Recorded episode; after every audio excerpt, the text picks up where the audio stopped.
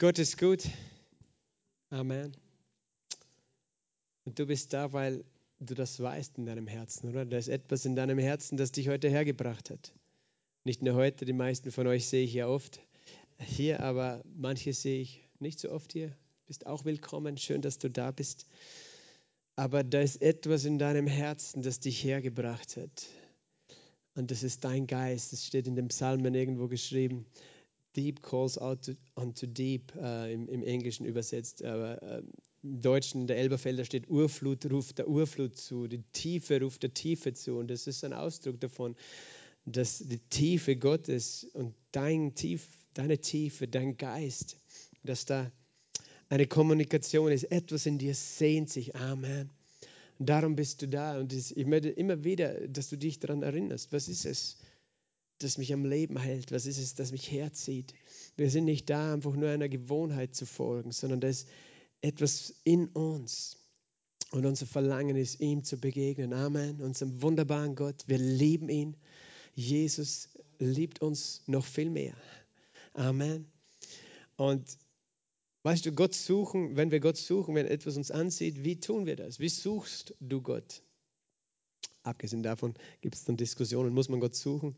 Als Gläubiger, er wohnt ja dann schon in dir und doch gibt es den Psalm 27, wo Gott zu David spricht, äh, oder eigentlich David das so sagt, mein Herz erinnert dich, er sucht mein Angesicht und er antwortet, dein Angesicht, Herr, suche ich. Hast du schon mal überlegt, wie kann ich Gottes Angesicht suchen? Wie tue ich das? Wie suche ich ihn? Wie kann ich ihn suchen? Wo muss ich ihn suchen? Du kannst ihn suchen im Gebet. Aber wie geht das? Indem du deine Gedanken darauf ausrichtest, wer er ist und wie er ist. Und anfängst darüber nachzusinnen und du kannst es aussprechen. Und du vergegenwärtigst dir, wer und wie Gott ist. Aber woher kannst du das wissen? Wir sind so dankbar, wir haben das Wort Gottes. Wir haben das Wort Gottes, das uns diese Gedanken gibt, diese Wahrheiten gibt über Gott. Wir suchen Gott in seinem Wort. Amen. Und wir finden ihn auch, weil er ist das Wort. Und wenn du Gott nahe sein willst und nicht weißt, wie das geht, das ist ein Weg, den du immer nehmen kannst. Das ist, deine Bibel aufzuschlagen und drin zu lesen und drüber nachzusinnen. Denn es sind Worte Gottes. Und letztlich, das ist das, was unseren Lobpreis ausmacht. Wir singen Wahrheiten über Gott, oder? Und darin suchen wir ihn. Wir drücken das aus. Und während wir das tun, und das ist ein Geheimnis in der Musik, Weißt du, Gott hat Musik geschaffen, das ist eine Erfindung Gottes gewesen. Im Himmel gibt es ganz viel Musik, schöner als alles hier auf der Erde. Und äh, dann öffnet sich etwas in unserem Herzen, in unseren Gefühlen, in unserem Denken. Genau, und deswegen haben wir jetzt Zeit genommen und jetzt sind wir bereit, oder Gott noch näher zu kommen in seinem Wort. Und wir, wir lesen im Epheserbrief. Ähm, ich, ich liebe den Mittwochabend, wo ich Zeit habe, durch die Bibel so richtig durchzulesen mit euch, darüber nachzusinnen, nachzudenken äh, und darüber zu reden und einfach, dass wir mehr Verständnis bekommen. Lass uns lesen im Epheserbrief im fünften Kapitel. Da haben wir zuletzt geendet. Wir waren im Kapitel 4. Ist alles aufgenommen, alles auf Spotify, auf YouTube abrufbar. Diese Serie über den Epheserbrief. Wer das genau wissen möchte, wer darüber mehr Verständnis möchte. Aber wir lesen jetzt im Kapitel 5 weiter. Seid nun Nachahmer Gottes als geliebte Kinder und wandelt in Liebe, wie auch der Christus uns geliebt und sich selbst für uns hingegeben hat als Opfergabe und Schlachtopfer, Gott zu einem duftenden Wohlgeruch. Unzucht aber und alle Unreinheit oder Habsucht sollen nicht einmal unter euch genannt werden, wie es Heiligen entspricht. Auch Unanständigkeit und albernes Geschwätz und Witzelei, die sich nicht gehören, stattdessen aber Danksagung denn dies sollt ihr wissen und erkennen, dass kein Unzüchtiger oder Unreiner oder Habsüchtiger, er ist ein Götzendiener, ein Erbteil hat in dem Reich Christi und Gottes. Niemand verführe euch mit leeren Worten. Denn dieser Dinge wegen kommt der Zwang Gottes über die Söhne des Ungehorsams. Seid also nicht ihre Mitteilhaber. Denn einst wart ihr Finsternis, jetzt aber seid ihr Licht im Herrn. Wandelt als Kinder des Lichts, denn die Frucht des Lichts besteht in lauter Güte, Gerechtigkeit und Wahrheit, indem ihr prüft, was dem Herrn wohlgefällig ist und habt nichts gemeinsam mit den unfruchtbaren Werken der Finsternis, sondern stellt sie vielmehr bloß. Denn was heimlich von ihnen geschieht, ist selbst zu sagen schändlich. Alles aber, was bloßgestellt wird, wird äh, durch das Licht offenbar, denn alles, was offenbar wird, ist Licht. Deshalb heißt es, wache auf, der du schläfst, und stehe auf von den Toten, und der Christus wird dir aufleuchten.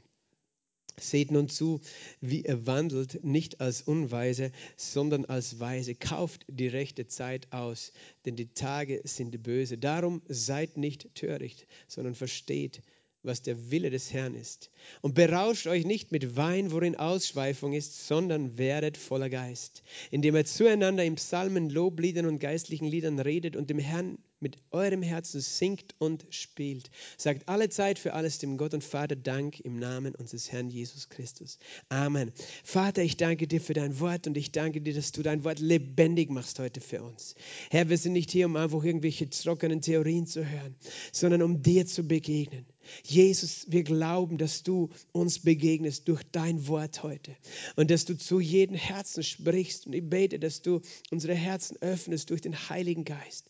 Geist Gottes, sei willkommen und rede du zu jedem Einzelnen von uns. In Jesu Namen. Amen. Also wenn ich jetzt noch weiter gelesen hätte, wärt ihr wahrscheinlich dann alle eingeschlafen in ein paar Minuten.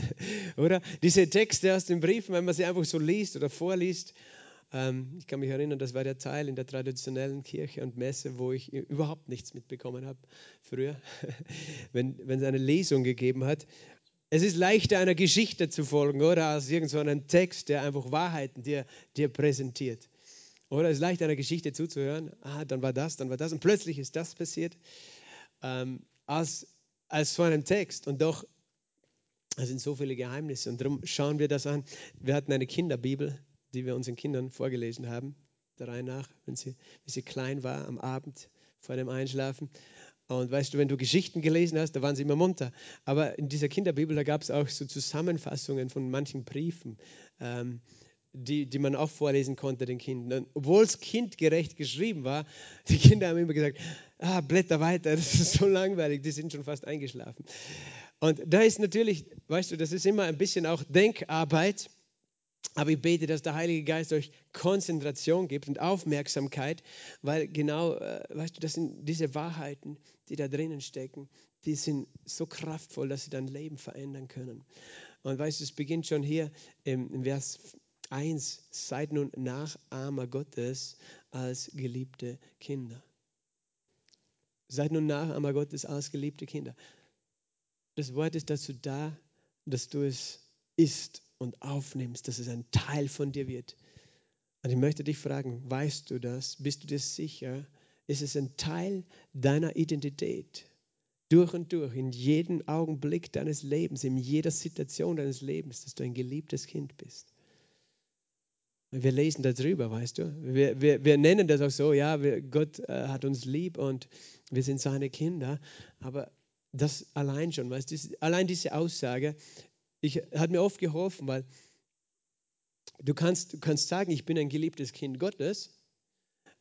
Und das war für mich, als ich gläubig geworden bin, ähm, eben auch eine ganz neue Erfahrung. Aber gleichzeitig wollte ich wissen, wo steht das? Kann ich das wirklich glauben, dass ich ein geliebtes Kind Gottes bin? Und dieser Vers ist einer, der das ganz klar und explizit sagt, dass ich ein geliebtes Kind Gottes bin. Verstehst du? Für mich war das wichtig in meinem Glauben und ich glaube, es ist für uns alle wichtig, dass ich, ich, ich habe mir gedacht, ja, Leute können alles Mögliche sagen, es klingt nett, aber kann ich mir dessen sicher sein? Kann ich mir sicher sein? Und hier steht es, ich bin ein geliebtes Kind Gottes. Ich bin ein geliebtes Kind Gottes. Halleluja. Könnten wir schon jubeln und nach Hause gehen, das ist schon genug Nahrung, oder, für diesen Tag. Aber es geht eben nicht nur darum, dass du das als Information in deinem Kopf hast, sondern dass du es weißt ich bin ein geliebtes Kind von Gott.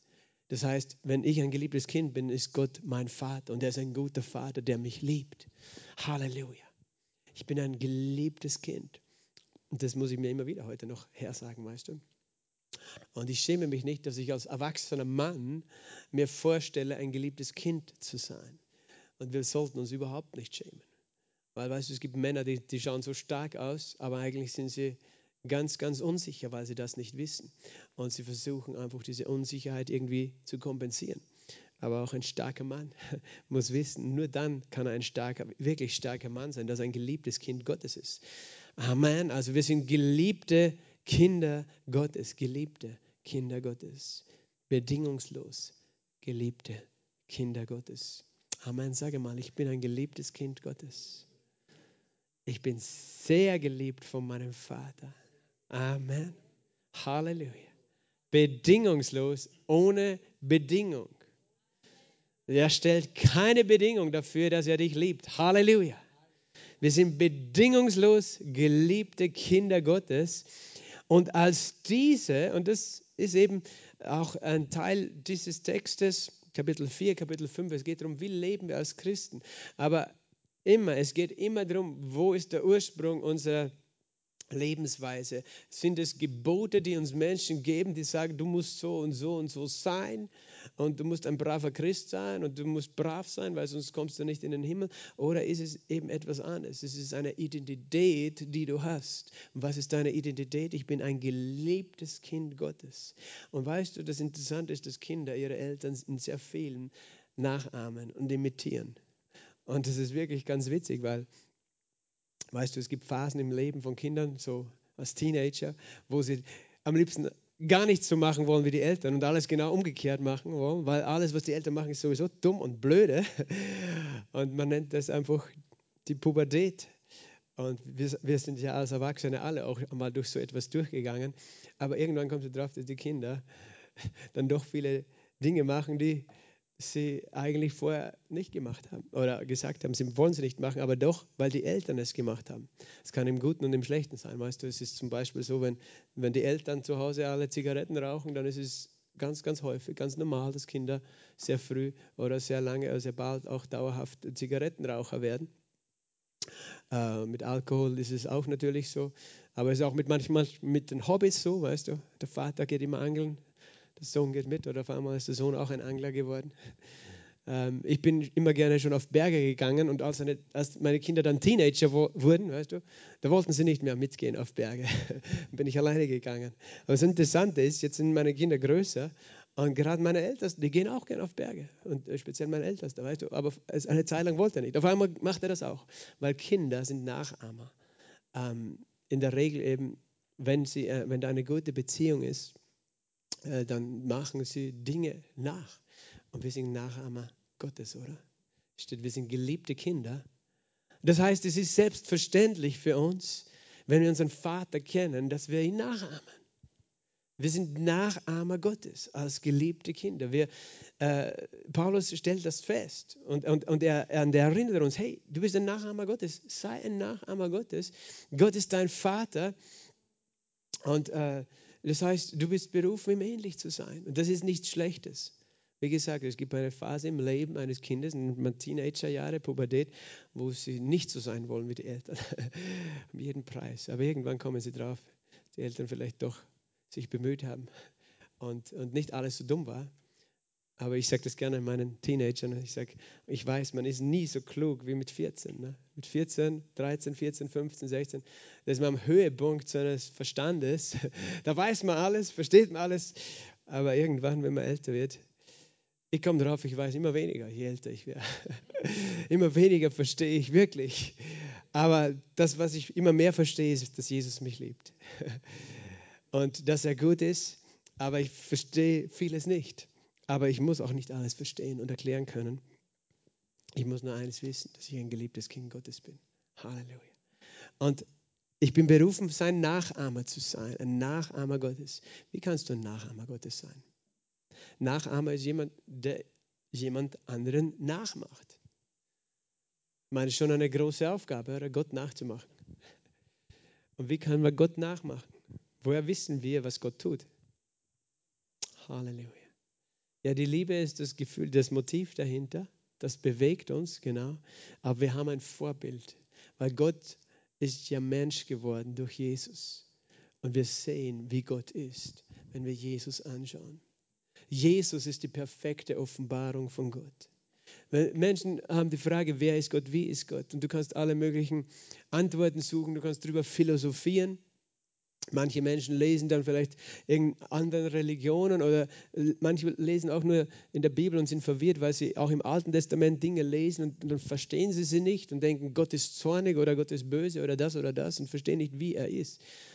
Und jemand hat das mal so gesagt, Jesus ist die perfekte Offenbarung Gottes. Wenn du wissen willst, wie Gott ist, dann lern Jesus kennen. Lies in der Bibel von Jesus. Das ist der Anfang. Weil sonst kannst du verwirrt sein. Wenn du Dinge liest, die du nicht gleich analysieren, interpretieren, verstehen kannst, kannst du dir denken, ah, na, Gott ist so oder so und das mag ich nicht oder das gefällt mir nicht. Weil die Bibel ist ein Buch fortschreitender Offenbarung, sagt man. So wie eine Buchrolle, die du ausrollst. Und je länger du sie ausrollst, desto mehr siehst. Und je größer du siehst, desto größer ist das Bild oder ein Bild, das eingerollt ist. Wenn du nur ein Stück aufrollst von diesem Bild, siehst du nicht viel. Aber wenn du es ganz ausrollst, je mehr du es ausrollst, desto mehr siehst. Und so ist es mit der Bibel. Weißt du, am Anfang ist noch wenig zu sehen, aber dann, wo Jesus auf die Bühne kommt, auf einmal sehen wir, wie Gott ist. Und er ist die perfekte Offenbarung Gottes. Das heißt, wir sind berufen, Nachahmer Gottes zu sein. Aber auch noch einmal, da müssen wir aufpassen, wir sind nicht Nachahmer Gottes, damit wir Gott gefallen, sondern weil wir ihm schon gefallen, weil wir ihn lieben. Der Epheserbrief ist nicht geschrieben als eben ein, eine Drohung, so musst du sein, sondern er, er zeigt dir deine Identität. Wir, wir ahmen ihn nach. Und noch dazu, müssen wir auch verstehen, wir sind nicht Nachahmer im Sinn von, das ist etwas, Gott ist so anders als wir und wir müssen uns das aneignen, so zu sein wie Gott. Sondern als Kind Gottes verstehst du, dass sein Geist schon in dir lebt und sein Geist dich sowieso befähigt. Und wenn du wirklich Gott nachahmen willst, dann tust du es, indem du deinem Herzen der Führung des Heiligen Geistes folgst als Kind Gottes. Und äh, das, da kommt eben dann der nächste Vers dann ins Spiel. Wandelt in Liebe, wie auch der Christus uns geliebt hat. Eben, ein Nachahmer Gottes wandelt in Liebe. Amen. Sage mal, ich wandle in Liebe. Das ist meine Bestimmung, das ist deine Bestimmung, in Liebe zu wandeln. Was heißt in Liebe wandeln? Okay, du kannst Jesus wieder anschauen. Jesus hat es vorgemacht, in Liebe zu wandeln. Er hat es vorgemacht. Er hat sein Leben nicht für sich gelebt. Liebe gibt sich hin. Liebe ist für andere da. Und du siehst vor allem, wie er in Liebe gewandelt hat, in Konflikten, in Herausforderungen, weil Liebe äh, anders handelt. Und er hat anders gehandelt als alle anderen Menschen. Wandelt in Liebe, wandelt in Liebe, motiviert von Liebe. Ähm, und das ist natürlich auch etwas, wo wir denken, unerreichbar als Mensch, aber doch ähm, wir tun es nicht, um Gott zu gefallen. Und das ist auch hier wunderbar geschrieben. Ich habe euch schon gezeigt, äh, ein paar Verse davor, wo es heißt, gleich ein Vers drüber, vergebt einander, wie Gott euch in Christus vergeben hat. Im neuen Bund ist es anders als im alten Bund. Im alten Bund war es so, vergib, weil sonst vergibt Gott dir nicht. Im neuen Bund heißt es, vergib, wie Gott dir vergeben hat. Das heißt, dein Denken geht nicht, ah, ich muss vergeben, ich habe Angst, weil sonst vergibt mir Gott nicht, sondern dein Denken ist ausgerichtet, wie viel hat Gott mir vergeben. Du kannst nicht vergeben, wenn du nicht weißt, wie viel Gott dir vergeben hat. Das heißt, du beschäftigst dich nicht mit der Angst vor irgendeiner Strafe, sondern du beschäftigst dich damit, was ist mir vergeben. Und je mehr du das verstehst, desto mehr kannst du vergeben. Und mit der Liebe ist es nicht anders im, im Allgemeinen, weil es steht, liebt wandelt in Liebe, nicht damit dir in den Himmel kommt oder Gott gefällt, dann würdest du Angst bekommen. Und dann müsstest du immer die Frage stellen, liebe ich genug, wandle ich genug in Liebe. Aber hier steht, wie auch der Christus uns geliebt hat. Oder? Es steht nicht, damit der Christus dich liebt, sondern wie er dich schon geliebt hat. Geliebt hat ist Vergangenheitsform, oder? Wie er mich geliebt hat, wie er uns geliebt hat wandelt in Liebe, wie auch der Christus uns geliebt hat. Jesus hat das neue Gebot gegeben und das siehst du auch diesen klaren Unterschied. Im alten, alten Bund war das erste Gebot, du sollst Gott lieben mit deinem ganzen Herzen, deiner ganzen Seele, all deinen Gedanken. Du sollst, aber es impliziert diese Angst, was passiert, wenn ich es nicht schaffe, nicht tue. Aber Jesus hat gesagt, ich gebe ein neues Gebot, dass ihr einander liebt, wie ich euch geliebt habe. Das heißt, dein Denken wie kannst du diesen, diese Aufgabe erfüllen? Nicht indem du Angst hast oder dich oder andere unter Druck setzt, sondern du erfüllst es, indem du darüber nachdenkst, wie er mich geliebt hat. Und interessant, Paulus verwendet immer wieder dieses, äh, diese Aussage, wie er mich geliebt hat. Er sagt zum Beispiel, in, in Römer 8, 37, wir sind mehr als Überwinder durch den, der uns geliebt hat. Und interessant, weil es könnte so klingen wie, ja, damals hat Gott uns geliebt, aber heute liebt er uns nicht mehr. Warum sagt Paulus nicht, äh, ich bin mehr als Überwinder durch den, der mich liebt? Warum sagt er durch den, der mich geliebt hat? Oder im Galaterbrief Kapitel 2, Vers 20 sagt er, nicht mehr lebe ich, Christus lebt in mir, ich lebe im Glauben an den Sohn Gottes, der mich geliebt hat. Warum sagt er nicht, der mich liebt? Es wäre doch besser, Paulus, du glaubst, dass Gott dich heute noch liebt. Weißt du, weil Paulus immer mit diesem geliebt hat, einen Gedanken in seinem Herzen, in seinem Kopf hat. Weil er sagt es gleich in Galater 2 weiter, der mich geliebt hat und sich selbst für mich hingegeben hat. Er denkt, wenn er, wenn er überlegt, wie sehr hat Gott mich geliebt und liebt mich, denkt er immer an eine Sache, an das Kreuz. Weil das der einzige sichere Anker und Beweis für die Liebe Gottes ist. Er denkt nicht an seinen momentanen Gefühlszustand, weil du hast auch sehr oft nicht einen Gefühlszustand, wo du sagst, ich fühle mich geliebt von Gott. Manchmal fühlst du dich eben nicht geliebt, du fühlst dich von ihm verlassen. Aber es ist nicht die Wahrheit. Weil du denkst, ja, aber warum bin ich noch krank oder warum, ja, ich habe gebetet und das ist nicht passiert. Ich glaube, Gott liebt mich nicht. Aber wenn du an deinen Situationen die Liebe Gottes beurteilst, dann wirst du falsche Entscheidungen und falsche Urteile treffen, weil du denkst, Gott liebt mich nicht, weil das nicht passiert ist oder weil das so passiert ist. Und das sind alles Lügen. Weißt du, es, es, gibt schlimme Dinge, die passiert sind, aber Gott ist nicht dran schuld. Und es ändert nichts daran, ob Gott dich liebt oder nicht. Ganz im Gegenteil, Gott liebt dich, aber es gibt jemanden, der dich hasst. Jesus hat das ganz einfach auf den Punkt gebracht. Der Dieb, der Teufel kommt zu stehlen, zu verderben, zu schlachten. Ich bin gekommen, dass sie das Leben haben. Es gibt einen Kampf um dich. Aber Paulus, wenn er von der Liebe Gottes redet, redet, redet er bewusst, der mich geliebt hat. Er sagt das auch so, zum Beispiel in Römer 5, Vers 5, sagt er, ein berühmter Vers, die Liebe Gottes ist ausgegossen in unsere Herzen durch den Heiligen Geist, der uns gegeben ist. Und in diesem Moment, wo denkt er, okay, kannst du jetzt die Frage stellen, ja, wo ist dann diese Liebe? Ne? Und im nächsten Satz, sagt er gleich anschließend, denn Christus ist, als wir noch kraftlos waren, zur bestimmten Zeit für Gottlose gestorben. Siehst du? Er denkt sofort an das Kreuz. Wenn er sich überlegt, wie sehr liebt Gott mich, versucht er nicht in seinen Gefühlen herumzuwühlen und nachzuforschen, ob, ob er jetzt beweisen kann an seinen Umständen, an seinem Gefühlszustand, an seiner Situation, äh, ob Gott ihn liebt. Und ich möchte dich einladen, das Gleiche zu tun wie Paulus. Wann immer du zurückgehen möchtest, wie sehr liebt Gott mich, dass du über das nachdenkst, wo er dich geliebt hat. Weil Jesus hat es so gesagt, er hat gesagt, eine größere Liebe hat niemand als die, der sein Leben hingibt für seine Freunde. Und wir, weißt du, Römer 5 erklärt noch mehr, weil er, er redet hier zu den Jüngern, das ist in Johannes Kapitel 15. Aber in Römer 5 steht, denn für einen Gerechten wird jemand vielleicht auch zu sterben wagen. In Römer 5, Vers 7. Aber Christus erweist seine Liebe zu uns darin, dass äh, Ah, Gott erweist seine Liebe zu uns darin, dass Christus in Vers 8, als wir noch Sünder waren, für uns gestorben ist. Das ist, das ist noch mehr als ein Freund. Weißt du, Jesus sagt, größere Liebe hat niemand, als du sein Leben hingibt für die Freunde. Aber eigentlich hat er eine noch größere Liebe, nämlich er hat sein Leben hingibt für seine Feinde für die, die nichts von ihm wollten und nichts von ihm wissen wollten, als wir noch Sünder waren. Mir hat das wer, wer schon so oft geholfen, weißt du. Weil manchmal, du bist, du, bist, du hast vielleicht eine Geschichte, du hast, so wie ich, oder auch nicht, aber viele von euch, denke ich, diese Geschichte, du hast ein Leben gehabt ohne Jesus, wo du dich nicht gekümmert hast um Gott, um sein Wort, um was er sagt, um seine ähm, Wahrheit. Und du hast im Sinne der Bibel eigentlich Gott abgelehnt. Du hast dich nicht für ihn interessiert. Ich war so in meinem Leben.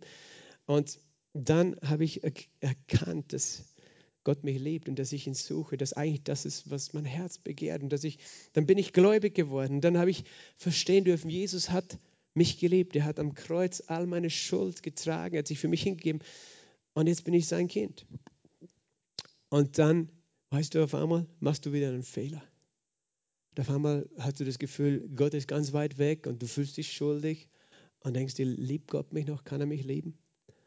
Weil jetzt bin ich ein Christ und als Christ sollte ich wissen, dass man sowas nicht tut. Weil als Ungläubiger, weißt du, das ist normal, dass du, weiß ich nicht, Drogen nimmst, fremd gehst, in Unzucht lebst, vielleicht unehrlich bist, stiehlst, was auch immer, neidig, bitter. Da hast du es nicht besser gewusst, kannst du sagen. Aber jetzt weißt du es ja besser. Und wenn du es besser weißt und trotzdem falsch machst, ja, jetzt kann Gott aber nicht mehr zufrieden sein mit dir. Was ist, das ist so in uns, dieses Denken. Zumindest war es in mir so. Ich weiß nicht, ob es irgendjemand anders auch manchmal so geht. Dass als Christ, wenn du einen Fehler machst, dass du dich noch mehr anklagst, weil du denkst, eigentlich, ich weiß ja, was richtig ist und machst trotzdem falsch. Weil als Ungläubiger, da war es mir egal. Aber jetzt als Christ, da mache ich was falsch. Jetzt kann Gott mich nicht mehr lieben. Der Punkt ist nur der, wenn er dich schon geliebt hat, als du Sünder warst. Als, du, als es dir egal war, was er dazu sagt und denkt. Er hat dich trotzdem schon geliebt. Warum sollte er dich heute weniger lieben, wo es dir nicht mehr egal ist? Wo du sagst, eigentlich wollte ich es ja eigentlich richtig machen, aber eben meine Begierde, meine Gefühle sind mit mir durchgegangen, was auch immer. Aber weißt du, er liebt dich nicht weniger, nachdem du Christ geworden bist, sondern noch mehr. Also noch mehr. Also er liebt alle Menschen gleich, aber er hat so eine Freude, weil du Jesus angenommen hast. Und Jesus sagt das tatsächlich im Johannes 16, sagt er, der, der Vater hat euch liebt, weil ihr mich geliebt hat, habt. Weißt du, du machst Gott die größte Freude, Jesus anzunehmen, an Jesus zu glauben. Das heißt, wenn ich heute einen Fehler mache, warum sollte ich denken, dass er mich weniger liebt?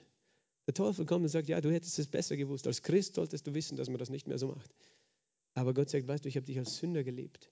Glaubst du, dass ich dich als geliebtes Kind weniger liebe, wenn du einen Fehler machst? Halleluja. Halleluja. Weißt du, er will diese Scham, Angst, Verdammnis von dir wegnehmen.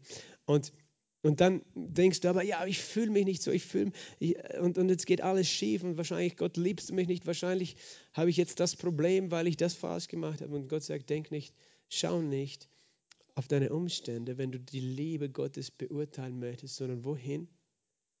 Seid Nachahmer Gottes, als geliebte Kinder, wandeln in Liebe, wie auch der Christus uns geliebt hat. Wir sind in Epheser 5, Vers 2 und da steht nämlich gleich im zweiten Teil dieses Verses genau das. Wie uns der Christus geliebt hat und sich selbst für uns hingegeben hat. Siehst du, Paulus erinnert immer an das Kreuz. Er erinnert dich immer daran, wenn du wissen willst, wie sehr liebt er mich. Oh, er hat sich für dich hingegeben. Und er nennt das eine Opfergabe und ein Schlachtopfer. Jesus war das Schlachtopfer. Im Alten Testament gab es Opfer, die die Priester gebracht haben im Tempel. Und Menschen denken, was für eine blutige Re äh, Religion, wo sie die Stiere geschlachtet haben und die Schafe jeden Tag. Und das Blut ist geflossen und mit dem Blut den Altar besprengt haben. Warum haben sie das gedacht, gemacht? Das war nur ein Abbild, ein prophetisches Vorausbild auf das wahre Opfer. Ein, ein Anerkennen, wir brauchen jemanden, der an unserer Stelle stirbt, damit wir Vergebung der Sünden haben. Und du denkst, was für ein Gott ist das, der, der das ein Opfer braucht? So, so fragen die Menschen, oder? Warum braucht Gott ein Opfer? Weißt du, du kannst es von der Seite angeben, warum braucht ein Opfer, aber du kannst auch sagen, warum gibt er sich selbst das Opfer? Weil, weil so denken Menschen, ah, was für eine blutige Religion, Gott braucht ein Opfer. Weißt du, er war bereit, es selbst zu bringen, dieses Opfer. Er hat sich selbst als Opfergabe hingegeben. Dann brauchen wir nicht mehr diskutieren, ob er gut oder böse ist, oder? Er sagt, ich brauche ein Opfer, ja, aber ich werde selber sein, das Opfer. Ich werde Mensch und ich werde das Opfer sein. Und, und, und das ist die Liebe Gottes, dass er sich hingegeben hat als Opfergabe und Schlachtopfer. Und das ist interessant, Gott zu einem duftenden Wohlgeruch. Ich sage, das ist der Grund, warum Männer Barbecue lieben. weil, weil, weißt du, im Alten Testament, der Stier wurde angezündet. Es war ein Brandopfer. Und der Rauch ist aufgestiegen. Und für Gott war das eine Erinnerung daran, dass sie glauben würden. Im Voraus haben sie ihren Glauben ausgeübt an das stellvertretende Opfer, weißt du. Und deswegen war es ein Wohlgeruch für Gott, wenn er das verbrannte Fleisch gerochen hat. Verbrannt soll es ja nicht sein, es soll nur angebrutzelt sein. Ja? Und, Es ist interessant, oder? Dass wir, ich glaube nicht nur die Männer, meine Frau liebt auch Barbecue. Aber genau, du zeigst mir, wie das geht. Der, der Martin hat der Erfahrung, hat er schon mal gegrillt für uns. Als Opfergabe und Schlachtopfer hat er sich hingegeben, Gott zu einem duftenden Wohlgeruch. Siehst du, das ist immer der Anker deines Glaubens. Und ich weiß, es sind so einfache Wahrheiten, die ich mit euch sage, aber es geht ja darum, dass diese Wahrheit ein Teil immer wieder deines Lebens ist und dass du lernst, dich im Alltag daran zu erinnern. Daran zu erinnern. Das ist, deswegen haben wir immer das Kreuz vor uns. Das wunderbare Kreuz, wo diese Liebe zu uns gekommen ist. Und wenn wir das alles verstehen, jetzt sind wir geliebte Kinder, wir sind geliebt, wir bleiben geliebt, er hat uns geliebt und äh, nichts wird sich mehr ändern an seiner Entscheidung für uns, dann geht es eben wieder weiter in Epheser 5, dass er uns lehrt, was es bedeutet, als Kind Gottes, als Nachahmer Gottes zu leben. Und das ist eben völlig anders als der Standard dieser Welt. Das ist ein anderer Standard. Es steht hier, Unzucht, aber und alle Unreinheit und Habsucht sollen nicht einmal unter euch genannt werden, wie es Heiligen entspricht. Er sagt, wie es Heiligen entspricht. Weißt du, was er sagt? Du bist schon heilig. In der traditionellen Kirche gibt es ja Heilige, die verehrt werden. Und das sind eben Menschen, die waren Übermenschen, die waren besser als alle anderen sozusagen. Die haben vor allem eins gemeinsam, da wurde überall ein Wunder, mindestens eines nachgewiesen, das geschehen ist durch oder in ihrem Leben. Ähm, aber alle anderen sind gewöhnlich und das sind die Heiligen. Und weißt du, ich finde das grundsätzlich richtig, dass man auch ehrt den, den Dienst von Menschen, das, ich nenne das einfach Männer und Frauen Gottes, die ihr Leben Gott geweiht haben. Aber das, äh, das Problem ist, wenn wir dann denken, wir sind alle nicht heilig, sondern wir sind auch alle heilig. Als Gläubige sind wir schon heilig. Wir werden Heilige genannt. Heilig bedeutet abgesondert, anders als diese Welt, abgesondert. Heilig ist etwas Besonderes, ist nichts Gewöhnliches mehr. Du bist nichts Gewöhnliches mehr. Wenn du denkst, du bist gewöhnlich, weißt du, dann ist es dir egal, wenn du schmutzig wirst. Aber wenn du weißt, du bist heilig, es gibt Dinge in deinem Leben, die sind dir heilig, oder wie behandelst du die? Die Dinge, die in deinem Leben heilig sind. Mit denen gehst du anders um als mit Dingen, die äh, alltäglich sind und gewöhnlich. Und du, äh, hier steht, wie es Heiligen entspricht. Das heißt, du bist schon ein Heiliger, bist aber auch berufen, diese Heiligkeit zum Ausdruck zu bringen, so wie es manche eben der auch verehrten Heiligen äh, in ihrem Leben zum Ausdruck gebracht haben. Und dann sagt er eben, Unzucht, Unreinheit, Habsucht sollen nicht einmal unter euch genannt werden. Das heißt, es ist nicht nur eine Frage, dass wir diese Dinge gar nicht mehr tun wollen, sondern wir wollen nicht einmal, in uns, wir wollen nicht einmal, dass es noch Teil unseres Wortschatzes ist. Unzucht, Unreinheit, Habsucht. Also es ist eigentlich etwas, das ganz normal ist in dieser Welt. Oder? Habsucht, hattest du schon mal Habsucht? Sagst du, ja, pff, was ist das Habsucht? Ich bin, ich bin nicht so gierig. Weißt du, wir alle haben schon Dinge begehrt, manchmal mehr als Menschen. Es waren uns wichtiger, gewisse Dinge äh, und unser Herz ist an Dingen gehangen, das, wir alle haben das schon gemacht. Unreinheit. Weißt du, Unreinheit. Es ist das äh, im, im, im Alten Testament unter den Juden war Unreinheit etwas, wo du dich an etwas verunreinigt hast, mit dem du in Kontakt warst. Dinge, die nicht rein sind, sozusagen. Die, in dem Fall waren es auch, wenn du dich an einen, Tod, einen Toten berührt hast, warst du unrein. Aber, aber Unreinheit ist auch äh, natürlich dann im übertragenen Sinn für uns, dass wir, äh, wenn wir Dinge mit Dingen zu tun haben, mit denen Gott nichts zu tun haben würde, weißt du. Filme, die wir anschauen und solche Dinge. Und Unzucht, was ist Unzucht? Okay, ich mache keine Lehre heute über Unzucht. Ich werde nur ganz kurz sagen, Unzucht ist grundsätzlich jede Form von Sexualität, die nicht in der Ordnung oder im Willen oder in der Vision Gottes stattfindet. Und es gibt nur eine Ordnung in der Bibel, die uns ge gegeben ist. Das ist der Bund der Ehe, äh, in dem Sexualität heilig ist und schön und gut und wunderbar und Gott gewollt. Aber außerhalb davon wird es Unzucht genannt. Und Menschen können darüber streiten heute. Alle Formen von Sexualität außerhalb einer Ehe zwischen Mann und Frau nennt die Bibel Unzucht. Und, und ich weiß, für diese Aussage allein könnt, würden viele mich am liebsten steinigen wahrscheinlich. Aber es ist nicht meine Aussage, es ist die Bibel, die das sagt. Aber der Punkt ist, die Erklärung ist ganz einfach. Letztlich ist jede andere Form von Sexualität zerstörerisch. Punkt. Einfach. Das ist ganz einfach. Es zerstört zuerst dich und es zerstört andere Menschen. So einfach. Das ist der Grund. Es ist nicht, weil Gott dem Menschen irgendeinen Spaß vorenthalten will, sondern einfach, weil jede andere Form von Sexualität absolut zerstörerisch ist. Auch wenn die Auswirkung nicht immer sofort sichtbar ist, aber es ist zerstörerisch. Ich kann's, ich weiß es, weil ich es selbst erlebt habe. Und ich bin nicht stolz drauf. Aber ich, ich, ich, ich möchte hier klar sein, weil manchmal Menschen da versuchen, ihre eigenen Regeln aufzustellen. Und ich sage, lies deine Bibel und dann wirst du es sehen. Er geht weiter, auch Unanständigkeit und albernes Geschwätz und Witzelei, die sich nicht gehören, stattdessen aber Danksagung. Wenn man diese Verse liest, dann denkt man, ein Christ, weißt du, ist berufen, ganz, ganz, ganz ernst und prüde und sonst was zu sein, weißt du, keinen Spaß zu haben. Er soll, weißt du, möglichst in einer, in einer in Sack und Asche gekleidet sein und man darf nie lachen oder so. Nein, das ist nicht der Punkt. Ich glaube, Jesus hat viel gelacht und er ist ein Gott, der lacht. Aber er redet von Unanständigkeit. Ich glaube, die meisten von uns haben eine Vorstellung mit diesem Wort unanständig. Wenn jemand unanständig ist, weißt du, es gibt viele Menschen, die sind unanständig in ihrem in ihrer Art und Weise. Wenn du heute irgendwo unterwegs bist, weißt du, es ist normal, dass verheiratete Menschen mit anderen Menschen flirten und, und unanständige Dinge sagen und denken, das ist einfach normal. Das ist nicht normal. Aber in der Welt ist es normal. Aber für ein Kind Gottes ist es nicht der Standard. Albernes Geschwätz. Kennst du albernes Geschwätz? Bist du schon auf Tischen gesessen, wo Dinge gesagt wurden, wo du gedacht hast, eigentlich irgendwas in meinem Herzen sagt, das ist das ist eigentlich kein Gerät, an dem ich teilnehmen möchte. Und ehe du dich versiehst, redest du mit an, in albernes Geschwätz, weißt du. Du redest vielleicht über andere Menschen schlechte äh, Sachen oder machst dich lustig, richtest Leute aus, der Tratsch und der Klatsch. Den gibt es nicht nur unter Frauen, auch unter Männern am Stammtisch. Weißt du?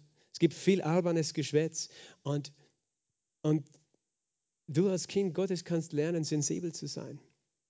Das ist natürlich auch, was für Worte wir aussprechen, weil du merkst, es sind Dinge, die der Heilige Geist niemals aussprechen will und würde. Aber wir sprechen es aus, manchmal ganz normal. Unanständigkeit, albernes Geschwätz und Witzelei, die sich nicht gehören. Du denkst, ja, dürfen wir keine Witze machen. Ich möchte dich was fragen. Kennst du Witze in dieser Welt? Es gibt viele Witze, oder? Und die meisten Witze sind entweder unanständig, unrein, pervers, oder sie haben damit zu tun mit ganz viel Schadenfreude mit dem Schaden von irgendjemand, irgendetwas, man lacht über etwas oder mit der Dummheit von jemand. Mit der, äh, es, viele Witze bauen darauf auf, dass man Dinge lustig find, findet, eben, wo jemand anders dumm dasteht oder den Schaden hat oder die in irgendeiner Weise pervers sind. Und das sind nicht die Art von Witze, weißt du, die in unserem Herzen und in unserem Gedanken sein soll. Das heißt nicht, dass wir keinen Spaß haben. In, in meiner Familie, meine Kinder, ähm, die, die äh, ja, machen sich dann gerne lustig, weil ich mache ganz bewusst manchmal gerne Witze, die aber halt reine Witze sind, die nicht irgendwo anstößig sind in irgendeiner Weise. Und meine Kinder sagen, das sind dann Dad-Jokes. Das sind Papa-Witze, also das sind, die, die, die, lachen natürlich dann nicht, wenn ich so einen Witz mache wir sagen, es sind Dead Jokes, also Dead auch im Sinn von tot, weißt du, es sind keine lustigen Witze, Papa. Ein echter Witz ist lustig und ein lustiger Witz, weißt du, da, da ist immer irgend sowas drin.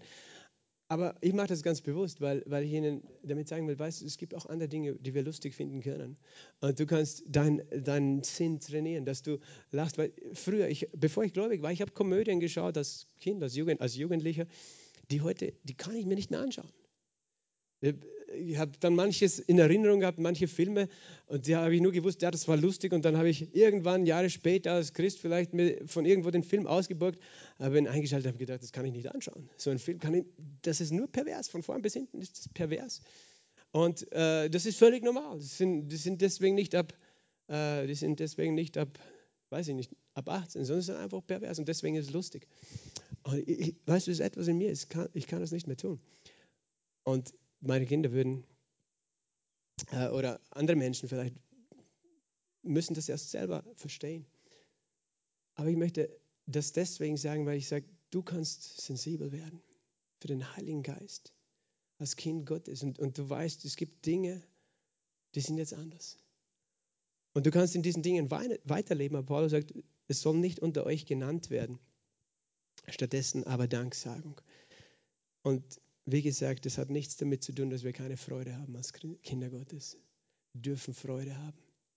Viel Freude. Und es gibt Dinge, wo wir, wir dürfen lachen. Und weißt du, da, du darfst sowieso lachen. Aber verstehst du meinen Punkt?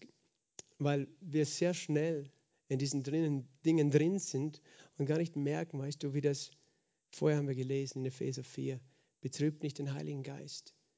Und wir wollen alle, wir, wir haben so dieses, wir reden oft am Sonntag, Gott, wir wollen näher zu dir, wir wollen deine Herrlichkeit erfahren, wir wollen dich kennenlernen, weißt du. Aber wenn wir in Dingen leben, die den Heiligen Geist betrüben, dann wird es für uns schwer, dass wir ihm wirklich folgen und ihm wahrnehmen. Und dann werden wir genau das nicht erleben. Nicht, weil Gott sagt, du bist nicht heilig genug, sondern weil du in deinem Denken noch woanders ausgerichtet bist und in deinem Herzen. Und Gott sagt, nein, du bist anders ausgerichtet. Lass etwas anderes in deinen Gedanken, in deinem Mund sein, denn dies sollte wissen und erkennen, dass kein Unzüchtiger oder Unreiner oder Habsüchtiger ist, den Götzen, den er ein Erbteil hat in dem Reich Christi und Gottes. Und ganz ehrlich, wie ich neugläubig war, da habe ich mich jedes Mal so schlecht gefühlt, wenn ich das gelesen habe. Ich habe gedacht, Gott, ich, kann von mir nicht sagen, dass ich vollkommen bin, dass ich, dass ich nie irgendwelche solche Gedanken in meinem Kopf schon gehabt habe, auch als Christ. Werde ich wirklich im Himmel sein? Ich habe am Anfang, weißt du, meines Glaubenslebens habe ich die Bibel gelesen mit ganz viel Sündenbewusstsein. Ich habe gedacht, weißt du, ich habe mich als Sünder gefühlt und habe mir gedacht, ich bin nicht gut genug. Heute lese ich diese Dinge und ich weiß, das stimmt, aber ich habe keine Angst, weil ich weiß, das bin nicht ich. Ich bin kein Unzüchtiger und kein Götzendiener. Selbst wenn du irgendwo einmal versucht bist oder auch einmal ausrutscht, aber das bist du nicht. Und ich, hab, ich weißt du, am Anfang habe ich gedacht, der kann kein Erbteil haben in dem Reich Christi und Gottes. Und ich habe versucht, irgendwie eine andere Lösung zu finden. Wie kann man diesen Vers auslegen, sodass ich trotz meiner vielen Fehler in den Himmel kommen kann? Aber ich sage, es ist ganz einfach. Denkst du, dass im Himmel, wo Gott regiert, ich meine, würdest du dir das wünschen, dass du solche Menschen triffst? Würdest du dann den Himmel als Himmel bezeichnen? So einfach nein, oder? Weil dann wäre der Himmel nicht anders als die Erde. Ist ganz einfach. Und, und außerdem, wenn das meine Identität wäre, wenn das mein Wunsch wäre, ich möchte aber ein Unzüchtiger sein und zugleich in den Himmel kommen. Ja, was willst du im Himmel dann tun? Ich meine, äh, du sagst, ich möchte im Himmel sein, wo, wo alles schön und rein ist, aber gleichzeitig, das, das passt ja sowieso nicht zusammen. Verstehst du? Das ist eigentlich ganz logisch, ganz einfach. Es hat mit uns nicht mehr gemeinsam. Paulus redet hier wirklich ganz viel über eben, dass wir verstehen, das passt nicht zusammen. Und darum sagt in Vers 6 auch niemand verführe euch mit leeren Worten. Es hat immer schon Christen gegeben, weißt du, die den Standard Gottes runterholen wollten. So, ja, weißt du, ist alles nicht so schlimm, weißt du, ein bisschen, wir sind ja alle Menschen, wir dürfen alle ein bisschen weißt, pervers und sonst was sein. Das ist ganz normal und Gott liebt uns trotzdem. Aber das ist nicht der Himmel. Es gibt auch Leute, weißt du, die sagen, ja, pff, äh, hier auf der Erde, ich mache, was ich will, aber ich will in den Himmel. Was, wofür willst du in den Himmel? Wenn, wenn, wenn dir besser gefällt, wie man auf der Erde lebt, dann, dann ist es eigentlich so, dass du lieber auf der Erde lebst. Du?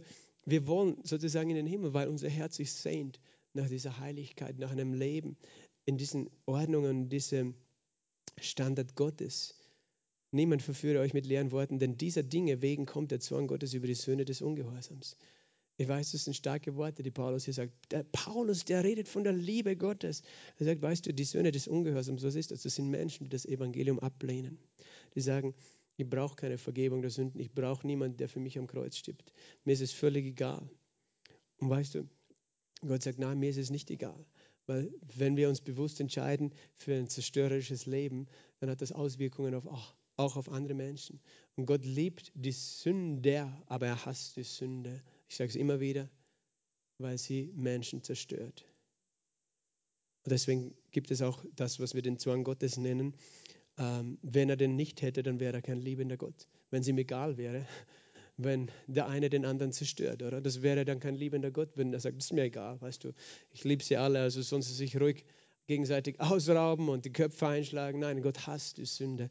Ähm, und er sagt, Vers 7, seid also nicht ihre Mitteilhaber, denn einst wart ihr Finsternis, jetzt aber seid ihr Licht im Herrn.